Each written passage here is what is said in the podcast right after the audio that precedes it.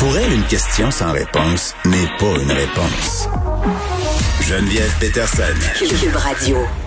Docteur Caroline Quash, qui est pédiatre, microbiologiste, infectiologue, épidémiologiste au CHU Sainte-Justine. Docteur Quash, bonjour. Bonjour, Madame Peterson. Hey, à brûle pour point, là, je vous demande ça comme ça. Là, il y aura des manifestations devant un hôpital euh, montréalais, des gens qui sont anti-vaccins, anti-passeport euh, sanitaire, anti-mesures. Comment vous accueillez ça, ce type de manifestation-là, devant des établissements de santé? Pas particulièrement positivement. Je ne sais pas exactement ce que vous voulez que je vous dise, mais sérieusement, je mais pense que... que... ce que vous pensez, c'est tout.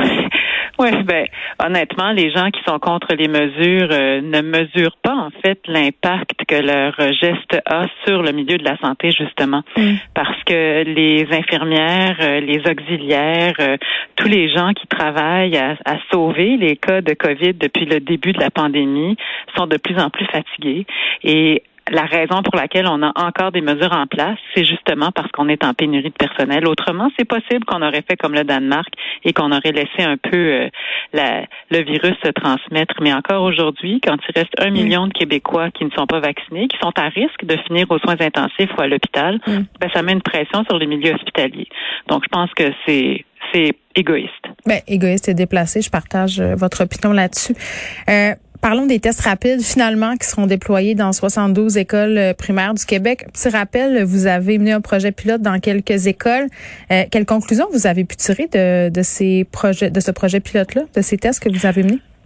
Ben, ce qu'on avait tiré comme conclusion, c'était que de tester de façon aléatoire des enfants asymptomatiques, c'est, ça demandait énormément d'énergie et de tests pour très peu de cas retrouvés, mais que quand on les utilisait pour des enfants qui avaient des symptômes, souvent qui les développaient dans la journée à l'école ou qui arrivaient à l'école sans vraiment dire qu'ils avaient des symptômes, ben, le test rapide était capable quand même d'en détecter euh, 8 sur 10.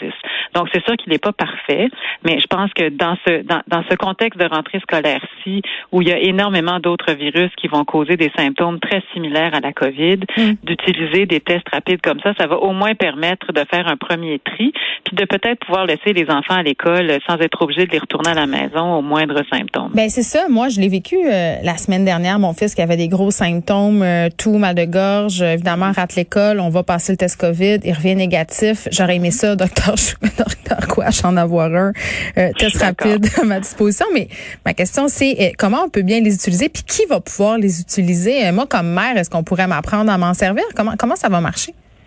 Ben, pour l'instant, ce test-là n'a pas eu l'autorisation de Santé Canada pour une utilisation de vente directement aux consommateurs. Mais je vais vous avouer que le ministère de la Santé avait fait des projets pilotes l'année dernière où ils formaient des gens, donc pas du personnel de la santé, dans des entreprises pour être capable de tester leur personnel euh, au besoin. Donc moi, j'ai l'impression qu'une fois formé, tout le monde est capable de faire ça. C'est pas, euh, c'est clairement pas sorcier.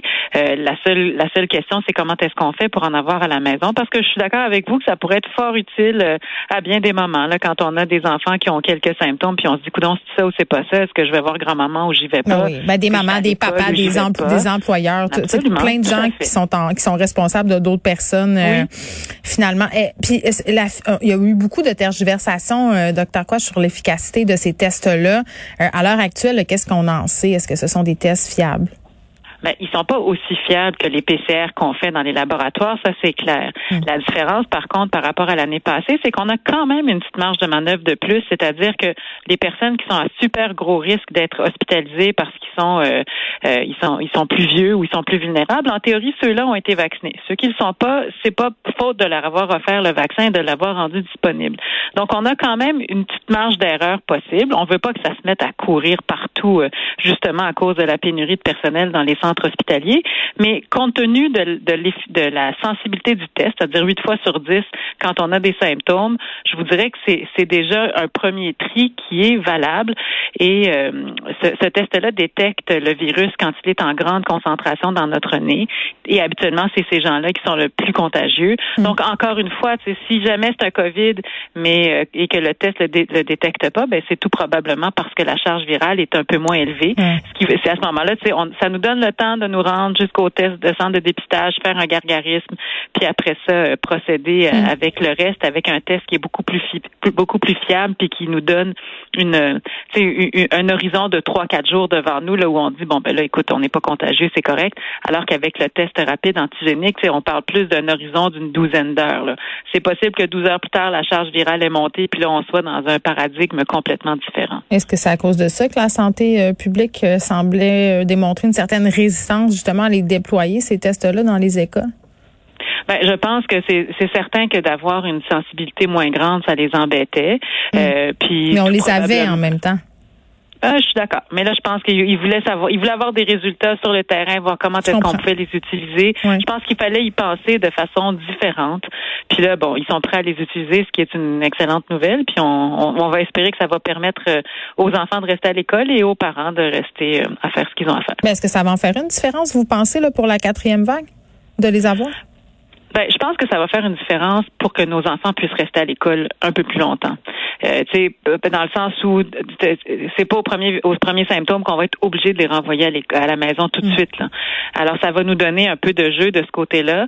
Ça devrait permettre aussi d'avoir des résultats beaucoup plus rapides sur place. Et alors, si c'est positif, mais on le sait tout de suite, ça prend 15 ben minutes, puis on est capable de passer à la prochaine étape, c'est-à-dire de faire euh, le retraçage des contacts, puis de voir qui d'autre on, auprès de qui d'autre on doit s'inquiéter d'une transmission possible? Ben oui, parce que docteur Quash, pour les gens qui ont plusieurs enfants, comme c'est mon cas, trois enfants, l'hiver dernier, là, ça a été un peu un casse-tête. Les tests COVID, là, je pense qu'une semaine, mes enfants, euh, à tour de rôle, ont manqué euh, une, journée d'école. Il y a personne qui était à l'école à temps plein pendant cette semaine-là. On a passé des tests COVID à la chaîne.